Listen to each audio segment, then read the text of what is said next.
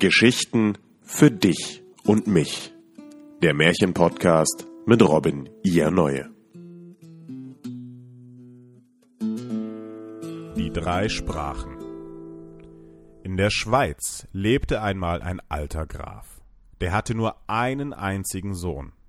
Aber der Sohn war dumm und konnte nichts lernen. Da sprach der Vater Höre, mein Sohn, ich bringe nichts in deinen Kopf. Ich mag es anfangen, wie ich will. Du musst fort von hier. Ich will dich einem berühmten Meister übergeben, der soll es mit dir versuchen.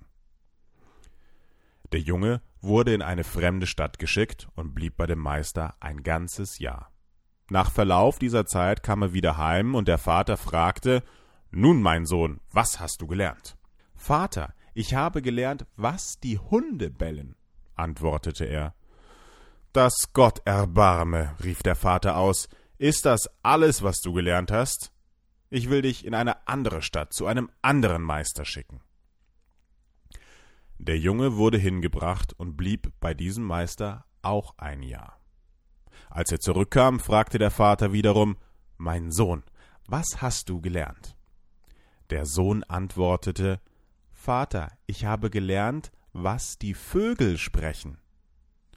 Da geriet der Vater in Zorn und sprach O du verlorener Mensch, hast die kostbare Zeit hingebracht und nichts gelernt und schämst dich nicht, mir unter die Augen zu treten?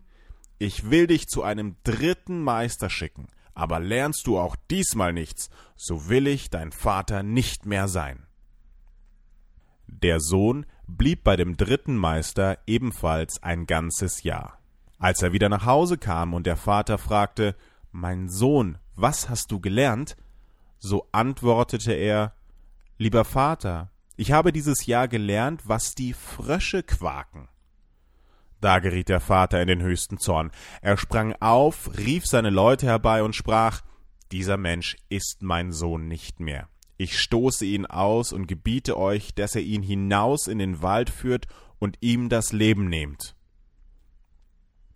So führten sie ihn hinaus. Aber als sie ihn töten sollten, konnten sie es nicht aus Mitleid und ließen ihn gehen.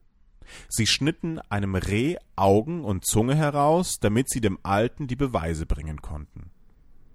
Der Jüngling wanderte fort und kam nach einiger Zeit zu einer Burg, wo er um Nachtherberge bat. Ja, sagte der Burgherr, wenn du da unten in dem alten Turm übernachten willst, so gehe hin. Aber ich warne dich, es ist lebensgefährlich, denn er ist voller wilder Hunde. Die bellen und heulen in einem fort, und zu gewissen Stunden müssen sie einen Menschen ausgeliefert haben, den sie auch gleich verzehren.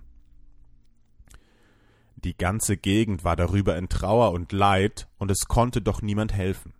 Der Jüngling aber war ohne Furcht und sprach Lasst mich nur hinab zu den bellenden Hunden und gebt mir etwas, das ich ihnen vorwerfen kann, mir sollen sie nichts tun. Weil er es nun selber nicht anders wollte, so gaben sie ihm etwas zu essen für die wilden Tiere und brachten ihn hinab zu dem Turm. Als er hineintrat, bellten ihn die Hunde nicht an.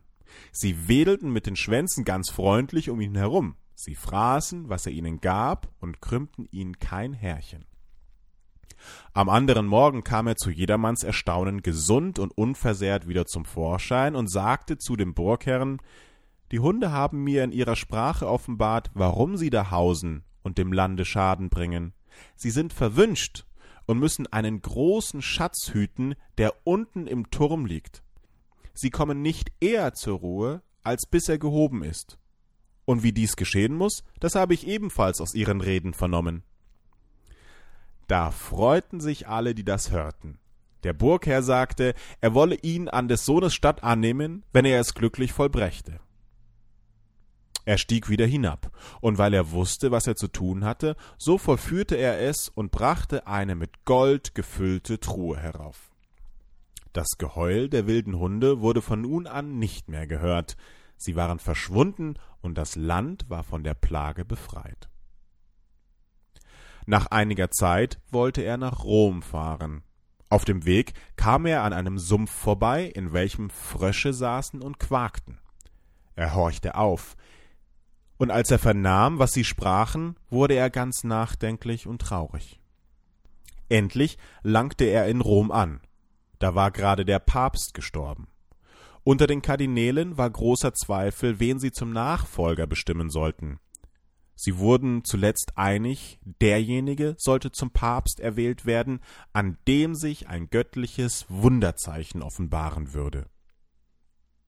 Und als das eben beschlossen war, trat in demselben Augenblick der junge Graf in die Kirche. Plötzlich flogen zwei schneeweiße Tauben auf seine beiden Schultern und blieben da sitzen. Die Geistlichkeit erkannte darin das Zeichen Gottes und fragten ihn auf der Stelle, ob er Papst werden wolle. Er war unschlüssig und wusste nicht, ob er dessen würdig wäre, aber die Tauben redeten ihm zu, dass er es tun möchte. Endlich sagte er Ja. Da wurde er gesalbt und eingeweiht. Und damit war eingetroffen, was er von den Fröschen unterwegs gehört und was ihn so bestürzt gemacht hatte, dass er der heilige Papst werden sollte. Darauf musste er eine Messe singen und wusste kein Wort davon, aber die zwei Tauben saßen stets auf seinen Schultern und sagten ihm alles ins Ohr.